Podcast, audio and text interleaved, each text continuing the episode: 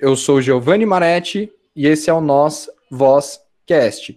E o bate-papo de hoje é com o meu amigo Victor Zanelato e meu amigo Diogo Mendes. Passo a palavra para você, Victor. Salve galera, beleza? Muito prazer. Eu sou Victor Zanelato, arte educador e roteirista de quadrinhos.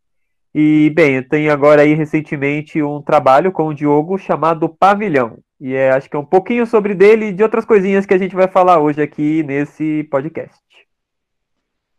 Salve galera, tudo em paz? Eu sou o Diogo Mendes, sou artista, ilustrador, quadrinista e também sou arte educador. Eu fiz alguns trabalhos de arte educação em parceria com o Victor, é, também sou criador da web tira Astronomia, que vocês podem encontrar no Instagram. E hoje a gente vai falar um pouco aí sobre esse trabalho que a gente está lançando pelo estúdio Molotov HQ, do qual a gente é membro, que é o Pavilhão. E talvez, quem sabe, outro que já saiu também anteriormente, que é o Assalto Útero. Cara, sensacional. É, primeiro que assim, eu visualizei, eu vi o quadrinho, é um assunto que me interessa muito, tudo que tem a ver com o Brasil, que tem que está próximo da minha realidade. No caso, assim, o pavilhão vai contar sobre Carandiru, vai falar um pouco sobre um jovem né, periférico daqui de São Bernardo do Campo. Tem muito a ver com a, com a vida da, da população de modo geral, ainda mais periférica. E assim, né, eu gostaria de saber de vocês como é que surgiu a ideia do, do pavilhão e vocês que se juntaram né, para fazer essa parceria, que o quadrinho ficou muito bacana. E eu gostaria que vocês comentassem um pouco dessa interação entre vocês e falassem um pouco de vocês.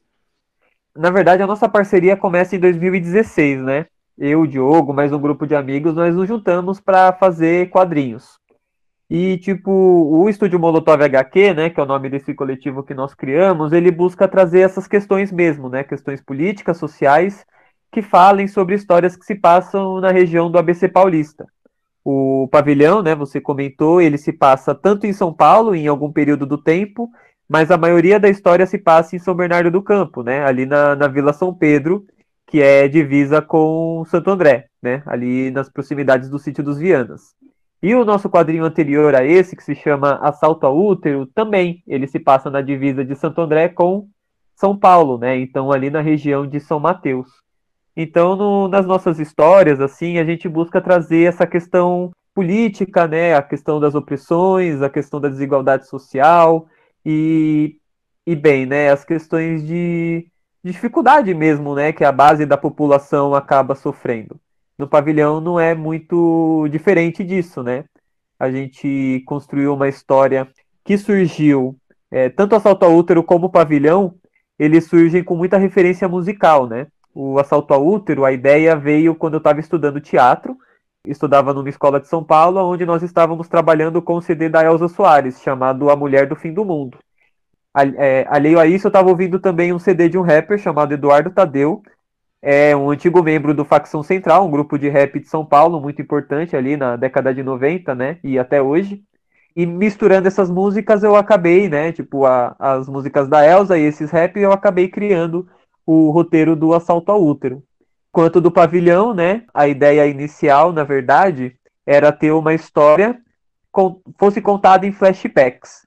Porque o que, que acontece? O personagem do pavilhão chamado Everson, ele no, nas histórias que a gente vai criar daqui para frente, ele pertence a um grupo chamado Armada Vermelha, que é um grupo revolucionário que faz algumas ações na periferia para mudar a realidade. Porém, né, é, a gente teve a oportunidade em 2019 de tentar o PROAC. Daí nós tínhamos já duas histórias, que era o assalto ao útero e uma outra história chamada Ring. Surgiu a oportunidade de trazer é, essa história que eu tinha pensado para o Everson dentro de uma coletânea junto com essas outras duas histórias. Então, tudo que eu ia contar em um flashback, né, em, em poucas páginas, eu acabei tendo um espaço maior para contar uma história um pouco mais abrangente, trazendo mais personagens e tal. E o Pavilhão, ele também foi muito inspirado em músicas de rap, mais principalmente dos anos 90 e o começo dos anos 2000, de dois grupos, principalmente, né, o Racionais MCs e também o Facção Central. E você tinha mais alguma pergunta? Eu falei tanto que eu acho que eu acabei me perdendo, cara. Não, bacana. Eu acho que respondeu e respondeu muito bem. Assim, inclusive no durante a leitura do pavilhão, vi uma referência ao sabotagem, assim, desenhado meio que de cantinho alguma coisa nesse sentido, né? Pelo menos essa foi a minha impressão. Eu gostaria de ouvir um pouco de Diogo. sobre o trabalho, sobre essa interação com o Victor, enfim. Beleza, vamos lá. É, acho que basicamente o Victor respondeu bem, assim. É, eu vou só acrescentar alguns detalhes que eu acho que são importantes no trabalho em geral, né? É, primeiro, só, só tirando essa questão do, do Giovanni, é, tem alguns easter eggs que estão espalhados no quadrinho, tanto no pavilhão como no assalto, e é uma prática que eu acho que vai, que vai acabar sendo recorrente, assim, porque é uma coisa que eu gosto de fazer nos, nos desenhos.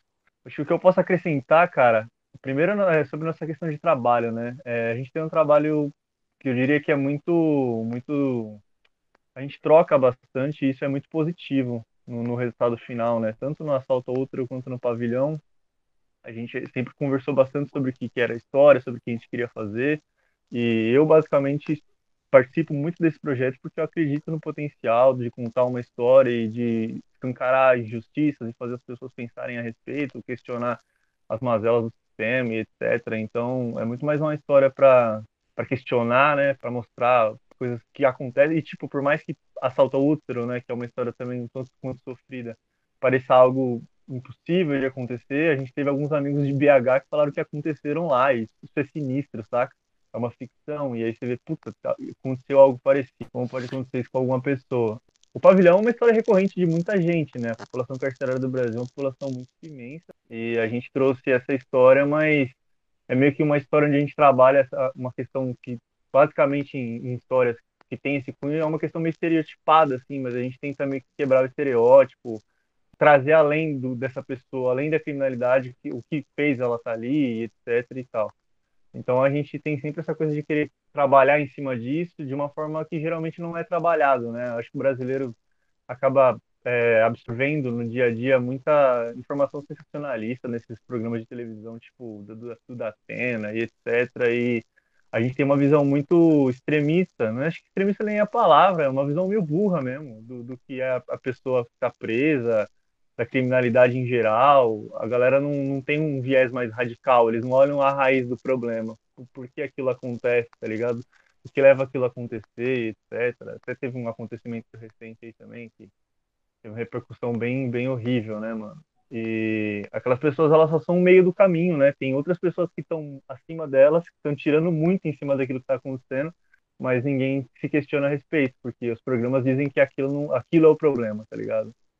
É meio que enxugar gelo. Mas enfim, basicamente acho que é isso. Nosso trabalho é questionar essas questões. A gente tem uma troca muito legal, a gente sempre troca sobre as questões que, que vão ser abordadas.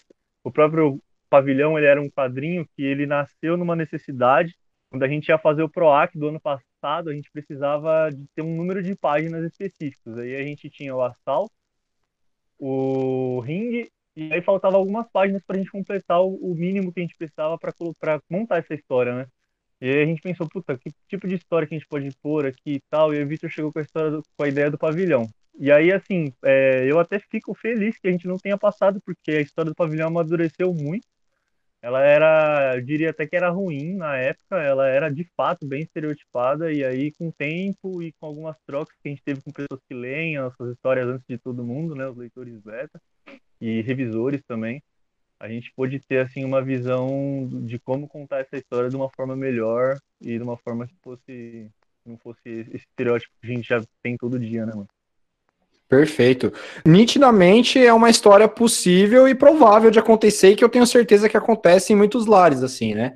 Que nem eu peguei para ver, né, sobre o sistema carcerário. Teve um período na minha vida, uma época que eu estava muito interessado. Eu peguei para ler a, trilogia inteira do Drauzio Varela, reassisti e assisti várias vezes o Prisioneiro das Grades de Ferro, assisti o Carandiru, do Hector Babenco. Teve um outro livro de um, de um sociólogo muito interessante chamado Fluxos em Cadeia, eu não me lembro muito bem os, o nome do indivíduo. É, o assunto do sistema carcerário, ele sempre foi um assunto que ele, que ele me intrigou muito, eu sempre me despertou um interesse. Porque, querendo ou não, é, é aquilo que mesmo que vai mais ou menos em conta daquilo que você disse, né?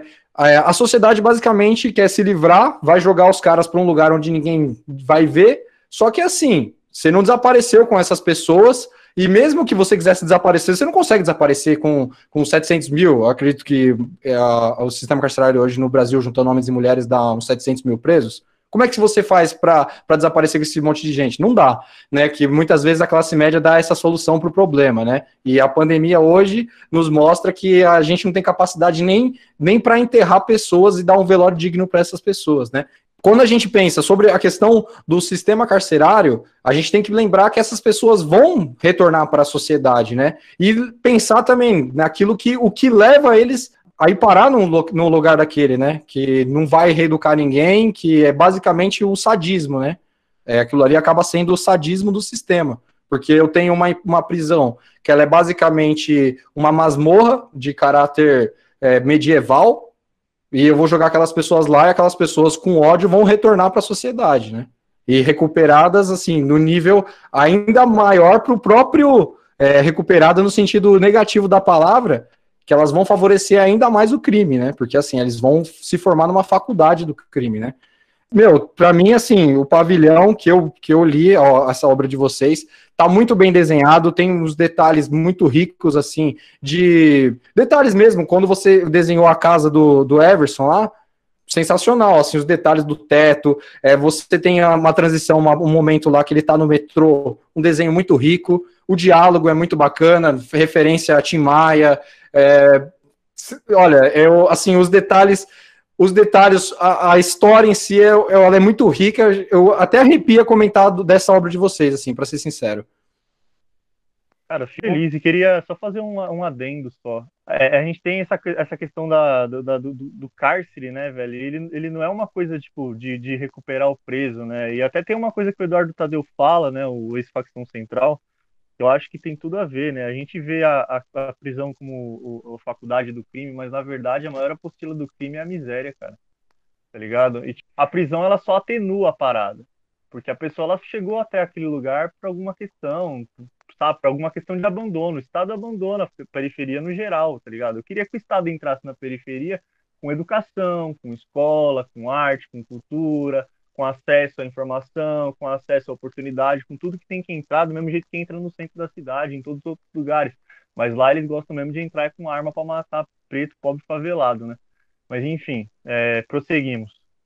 Queria só apontar também umas coisas que eu acho que uma das coisas que mais me incentivaram assim a, a escrever o pavilhão é mostrar que vai muito além de, de um, um, um, encarcerado, né? Porque o Everson ele é muitas coisas além de, de uma pessoa que comete crime.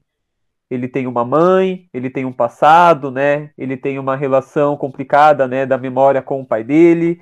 Ele tem uma relação afetiva, né, com o irmão, com os amigos, né? Ele gosta de um tipo determinado de música, enfim. Então eu acho importante trazer essas questões até para a gente desconstruir essa noção, né, que vocês comentaram de, de pessoa que é, é puramente má e etc.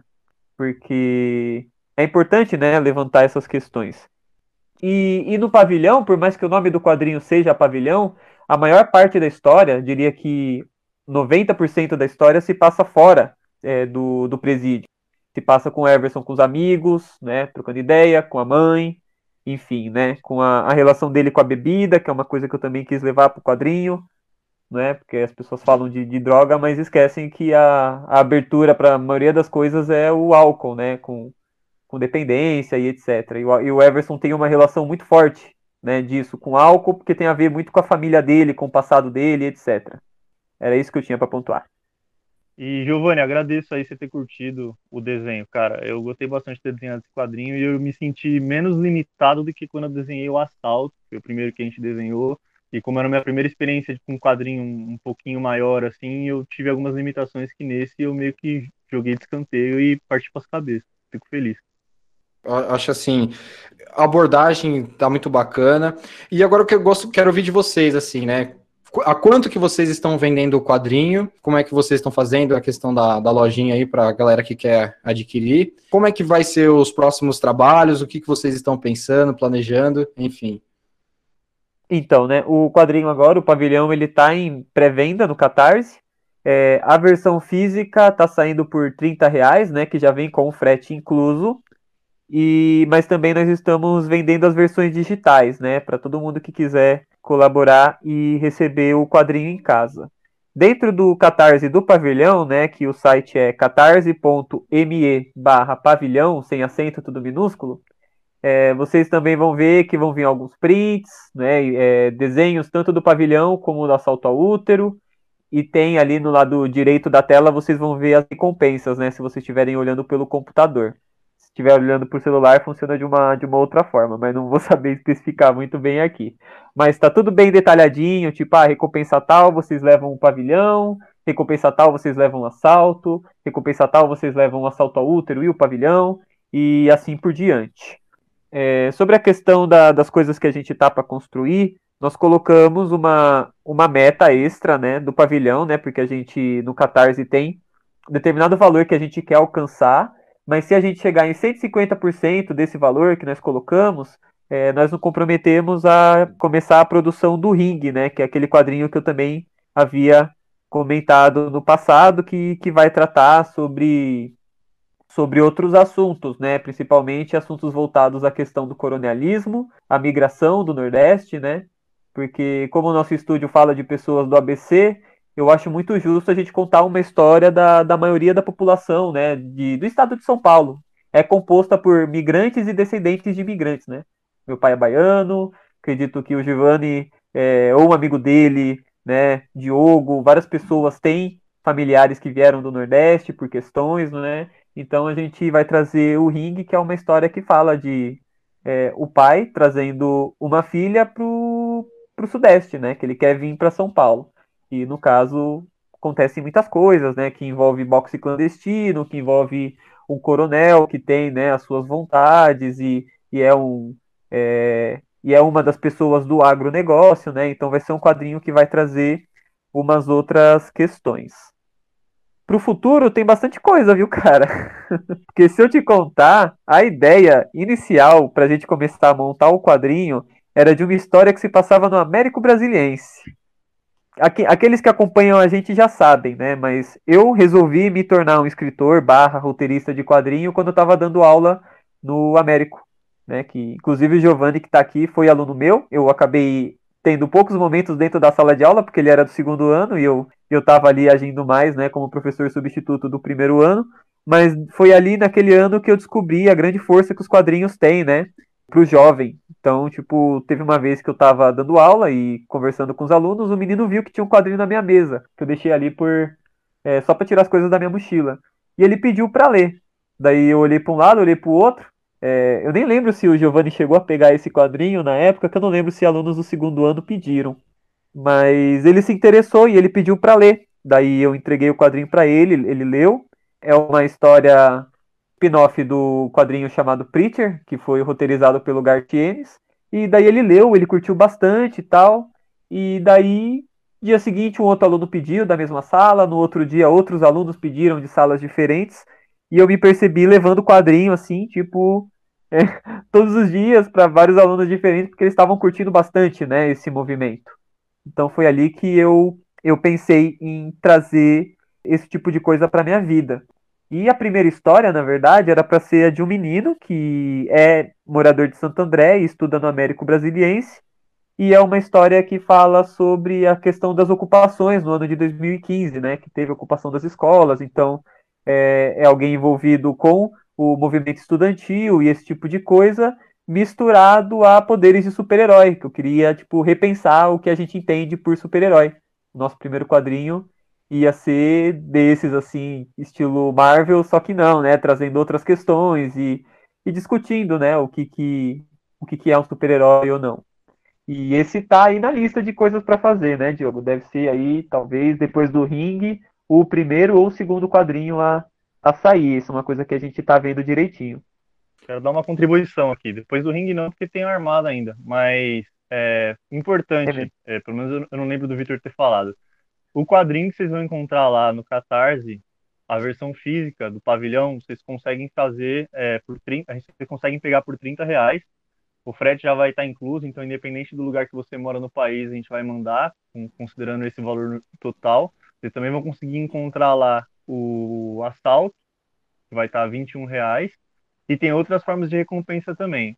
No celular, geralmente, quando você abre o Catarse, que é o link, né? Vou repetir para ficar bem fixado, é o catarse.me barra pavilhão. Quando vocês abrirem esse link no celular, a primeira página que vocês vão ter é a página de recompensa. Então lá vocês vão conseguir olhar todas as recompensas disponíveis, os valores, e aí se vocês quiserem, vocês podem contribuir já diretamente por lá.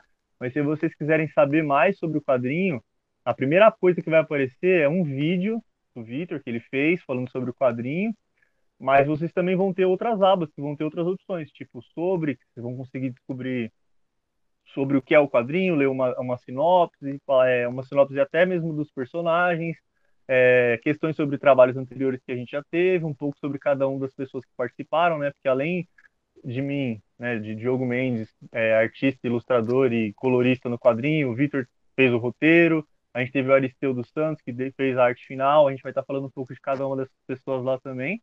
E tem algumas outras abas que até o momento não tem nada, mas em breve talvez terá, é a aba de novidades. Mas o mais importante é, é, são as recompensas e o sobre, que dá para vocês lerem toda a descrição lá do, do projeto e entenderem melhor como funciona até mesmo o orçamento que a gente está planejando para esse, esse, esse quadrinho. Não, perfeito. Eu vou inclusive deixar aqui na descrição, né, o site, tudo para o pessoal entrar em contato com vocês. E, Victor, é muito bacana essa, essa ideia desse projeto, né, de, de pensar um jovem estudante do Américo Brasiliense, que foi lá onde eu te conheci. Não, eu, nessa época eu nem sabia que você desenhava ou que você curtia quadrinhos, assim, de modo geral. E eu lembro uma coisa que eu nunca mais me esqueci, que, você, que eu guardei você para sempre da minha memória, foi quando a gente estava agitando uma chapa lá no Américo Brasiliense, né, a tal da A90. E aí você chegou em mim com toda a delicadeza do mundo, com todo o carinho, e você disse assim, ó, cara, você já assistiu um filme chamado A Onda? Aí eu falei, não, eu não assisti. Falou, cara, assiste, eu sei que vai contribuir muito para você. Cara, eu, eu fui para casa e a primeira coisa que eu fiz, assim, né, depois de almoçar, tal, tomar banho, liguei o filme. E eu entendi o seu recado. Só depois de tantos anos eu, eu venho te dizer isso, Victor. É, eu entendi o seu recado, cara. Realmente, o, o que a gente estava construindo naquela época, o que estava acontecendo lá, era basicamente Aí aquele filme, ele me, ele, ele me deu um tapa na minha cara, assim. Enfim. Baita recado, hein? Você viu a resposta, rapaz? Eu nem me lembrava, fico feliz. fico feliz, mano, demais, assim, porque é, acho que esse contato de aluno e de, de aluno e educador é muito, muito importante, né? E tanto que são, são coisas que eu não, nem consigo separar muito, né? Normalmente, sempre, o Diogo ele participa comigo, eu sempre me apresento como arte educador e roteirista de quadrinhos, porque eu vejo como uma coisa só, entende? Eu vejo que a, a mudança, né, as transformações da sociedade estão muito ligadas à cultura também, né? As pessoas, elas, elas vivem assistindo histórias, lendo histórias e tal, então eu acho que são coisas que são bem complementares, assim, são coisas que eu, que eu levo para minha vida até hoje. Eu não lembro especificamente por que, que eu falei do A Onda por você, mas deve ter um motivo. E fico feliz de ter tocado em você dessa forma. Muito, muito bacana mesmo, mano. É, foi porque a gente tava agitando a chapa do Grêmio lá, e aí como foi uma chapa meio problemática, enfim, foi, foi esse período aí, aí você chegou a falar da onda para mim. Mas enfim, fez todo sentido e contribuiu para minha formação de vida. Pô, fico, fico muito feliz, muito feliz demais. Tá, aí vocês veem aí o potencial da arte, né? A gente já tinha falado isso anteriormente. Um filme passou um recado super importante para você, porque um quadrinho também não pode passar um recado super importante para várias pessoas. Né? Exatamente. E eu gostaria também de saber de vocês, né? Porque eu sinto que nos anos 90, não sei se estou falando besteira, anos 80, 90, aqui no Brasil se produzia muito quadrinho, né? Eu não sei se também tem alguma relação com o jornal que a galera lançava, né? Que nem, por exemplo, se a gente pensar no Geraldão, que ele lançava depois esses quadrinhos no, no jornal. É, eu não sei se tem alguma relação com isso, ou era uma, um período que a galera tinha um contato maior com a folha, papel, leitura. Eu, eu, eu fico muito contente de estar tá vendo isso, assim, algo do Brasil, algo da minha região, algo de Santo André, do ABC. Cara, eu, eu só tenho, eu só tenho, eu sou muito grato por essa obra, assim, sinceramente, é, é um privilégio ter pessoas que nem vocês para estar tá produzindo esse tipo de conteúdo. É, é, Cara, é. Puta, não sei nem o que dizer, assim, porque é, muito gratificante trazer essa sensação, assim. Eu acho que tem tem N coisas envolvidas, acho que tem uma, uma coisa de você sentir que, tipo, você pode, todo mundo que está aqui, que tem essa, essa condição de desenho e que quer entrar, talvez possa fazer isso também. É óbvio que tem, tipo, N entraves no meio do caminho, né? Fazer quadrinho é uma parada complicada, é trabalhoso, não dá dinheiro. A gente, tipo, faz das tripas coração, tá ligado? Porque o bagulho é louco. Mas assim, eu acho que a questão do quadrinho, você disse que nos anos 90 se produzia mais quadrinho, essa é uma informação que eu não tenho, mas eu tenho a impressão, cara, que o quadrinho sempre teve uma grande produção no Brasil, independente do, da, da, região, assim. Mas talvez o acesso nunca foi uma coisa assim muito muito visada. Acho que o, o quadrinho no Brasil nunca foi uma coisa muito mainstream, sempre foi uma coisa meio nichada, tá ligado?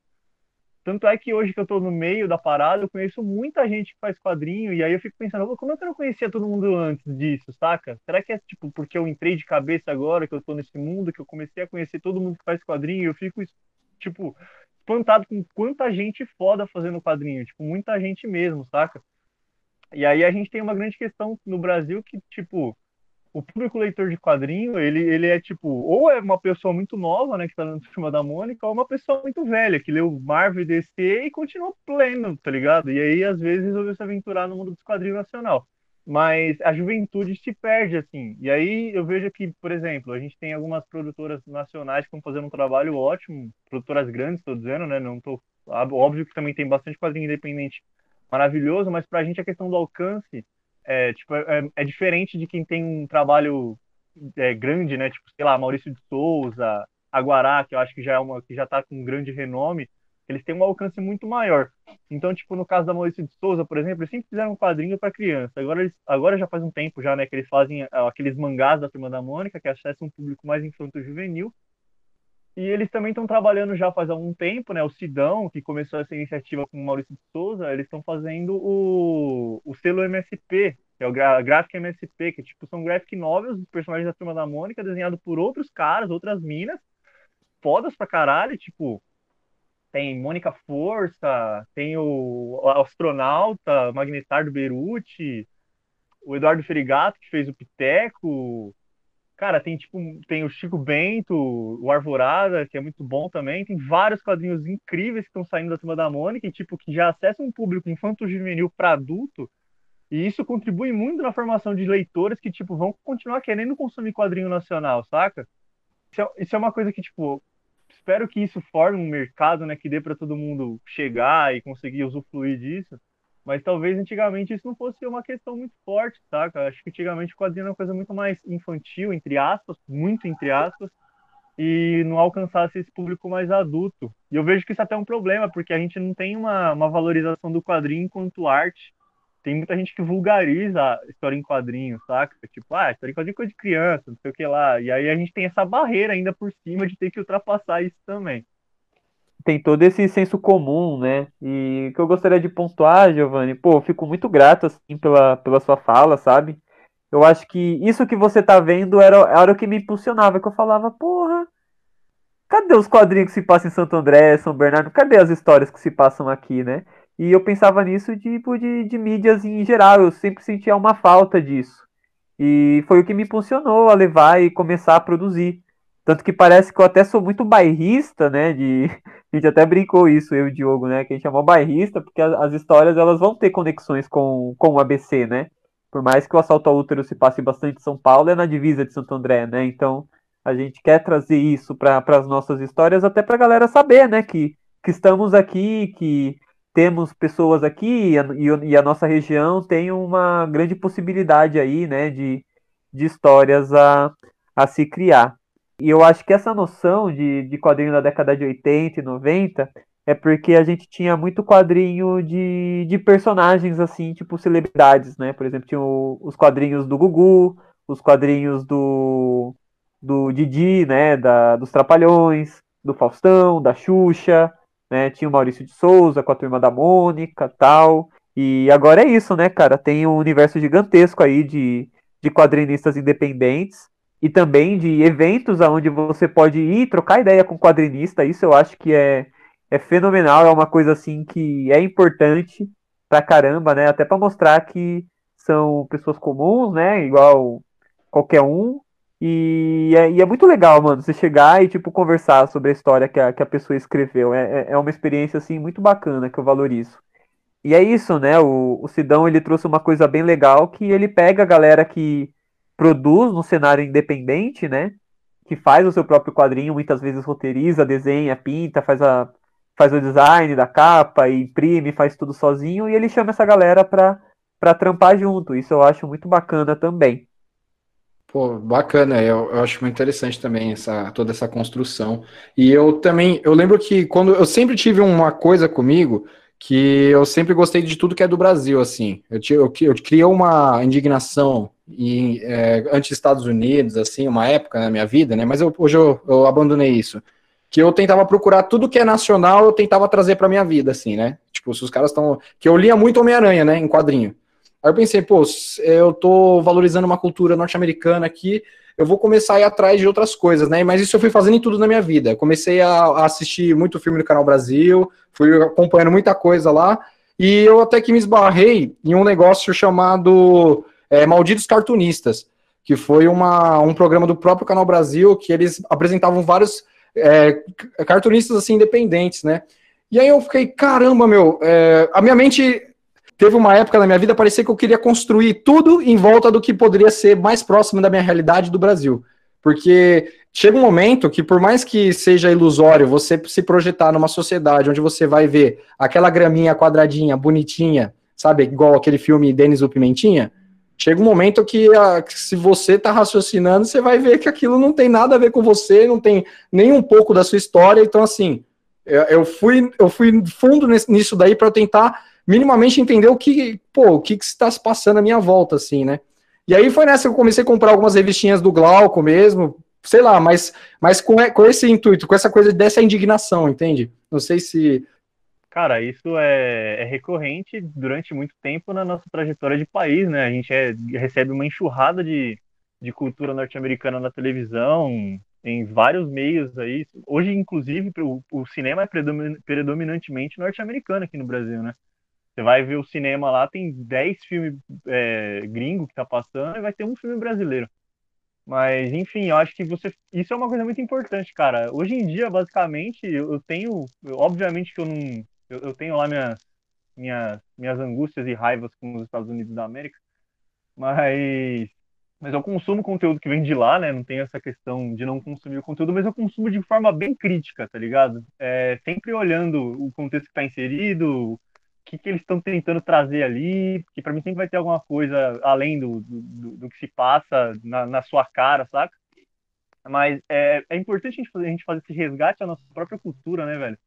Que a gente acaba consumindo tantas coisas de outros lugares que a gente acaba tomando o que tem aqui como algo que não é legal. E isso, tipo, atrapalha, nossa, sei lá, é completamente horrível, né, velho? É uma coisa bem zoada. Eu até quero falar mais depois, mas eu sei que o Periba tá louquinho pra falar, vou deixar ele falar.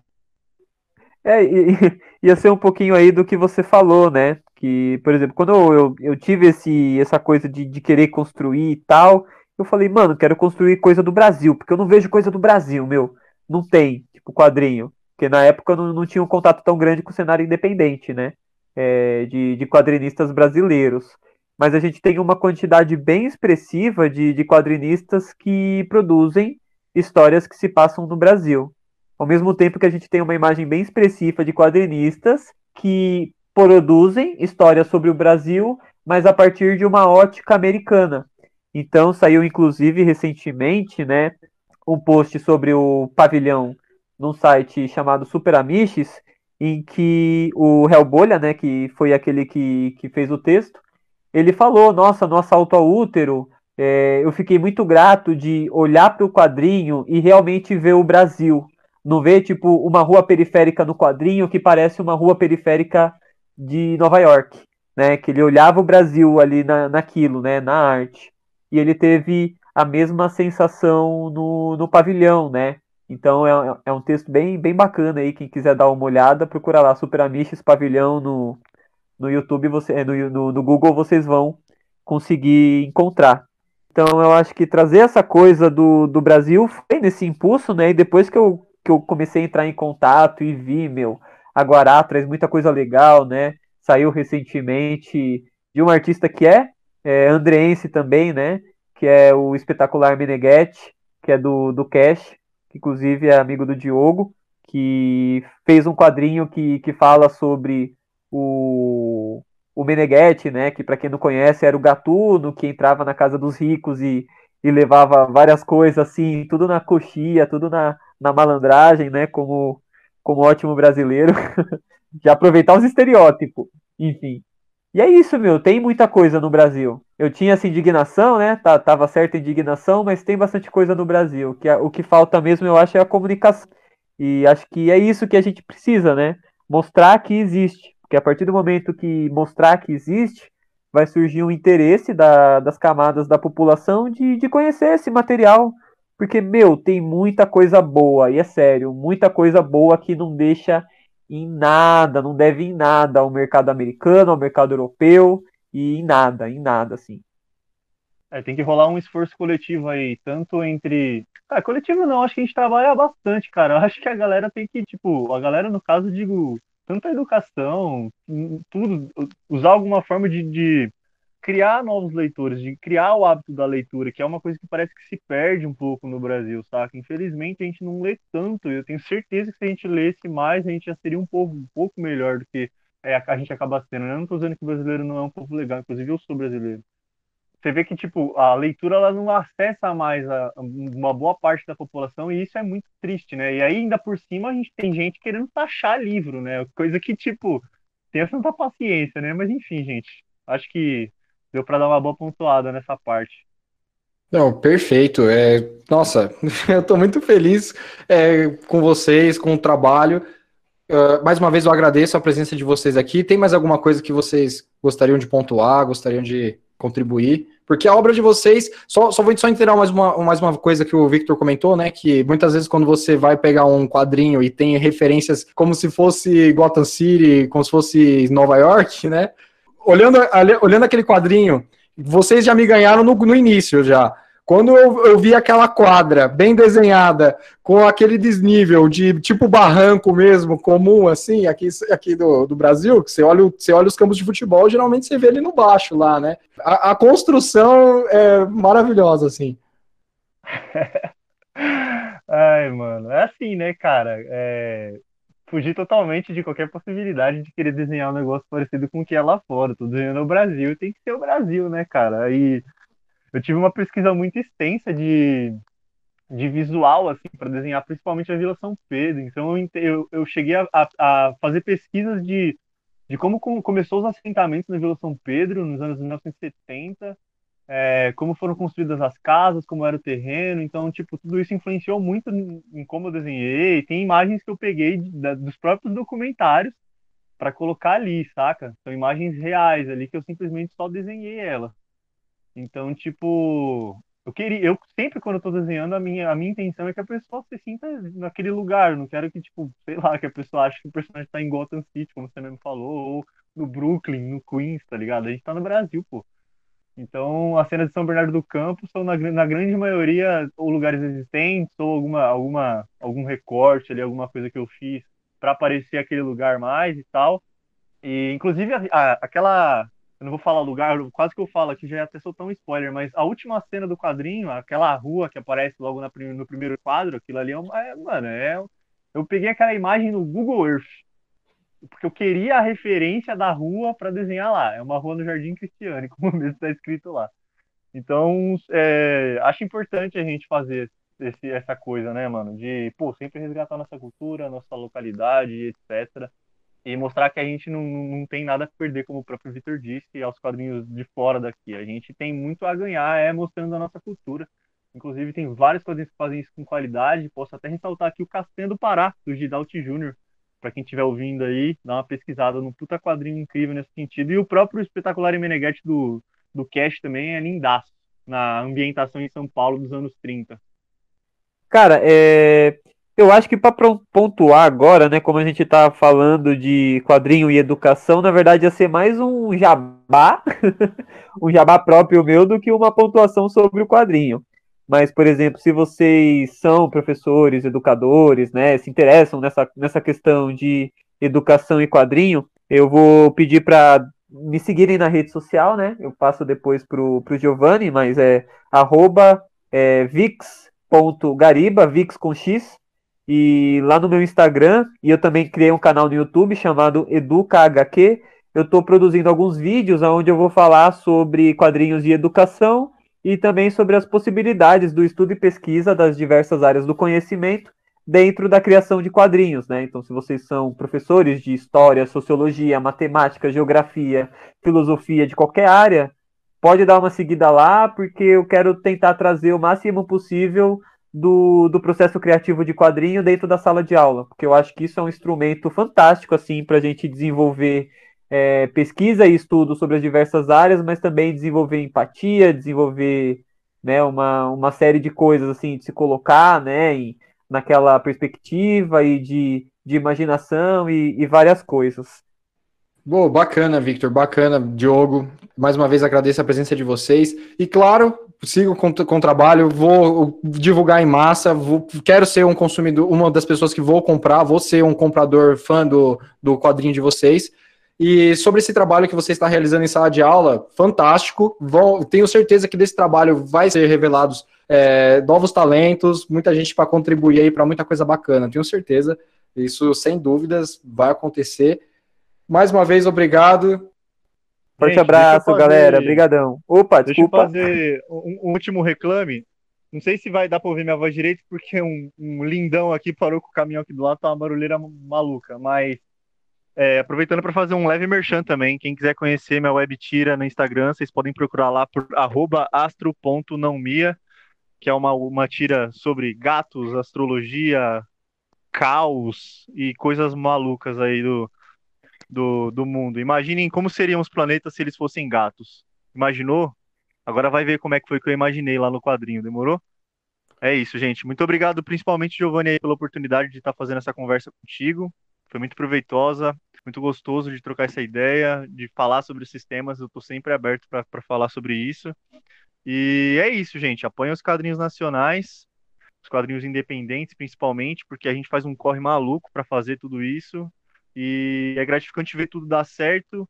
E também é legal a gente ver que pô, pessoas aqui, como o próprio Giovanni que trouxe, tá tão feliz de ver isso acontecendo, porque essa sensação é super recíproca, cara. Do mesmo jeito que você tá feliz, a gente tá super feliz de ver isso acontecer, de ver a galera que tá aqui na nossa região curtindo, ou até mesmo a própria galera de fora, né? A gente tem muito apoio de São Paulo, no, nesse, nesse último Catarse, por exemplo, a gente tá tendo muito apoio de São Paulo, como teve no anterior.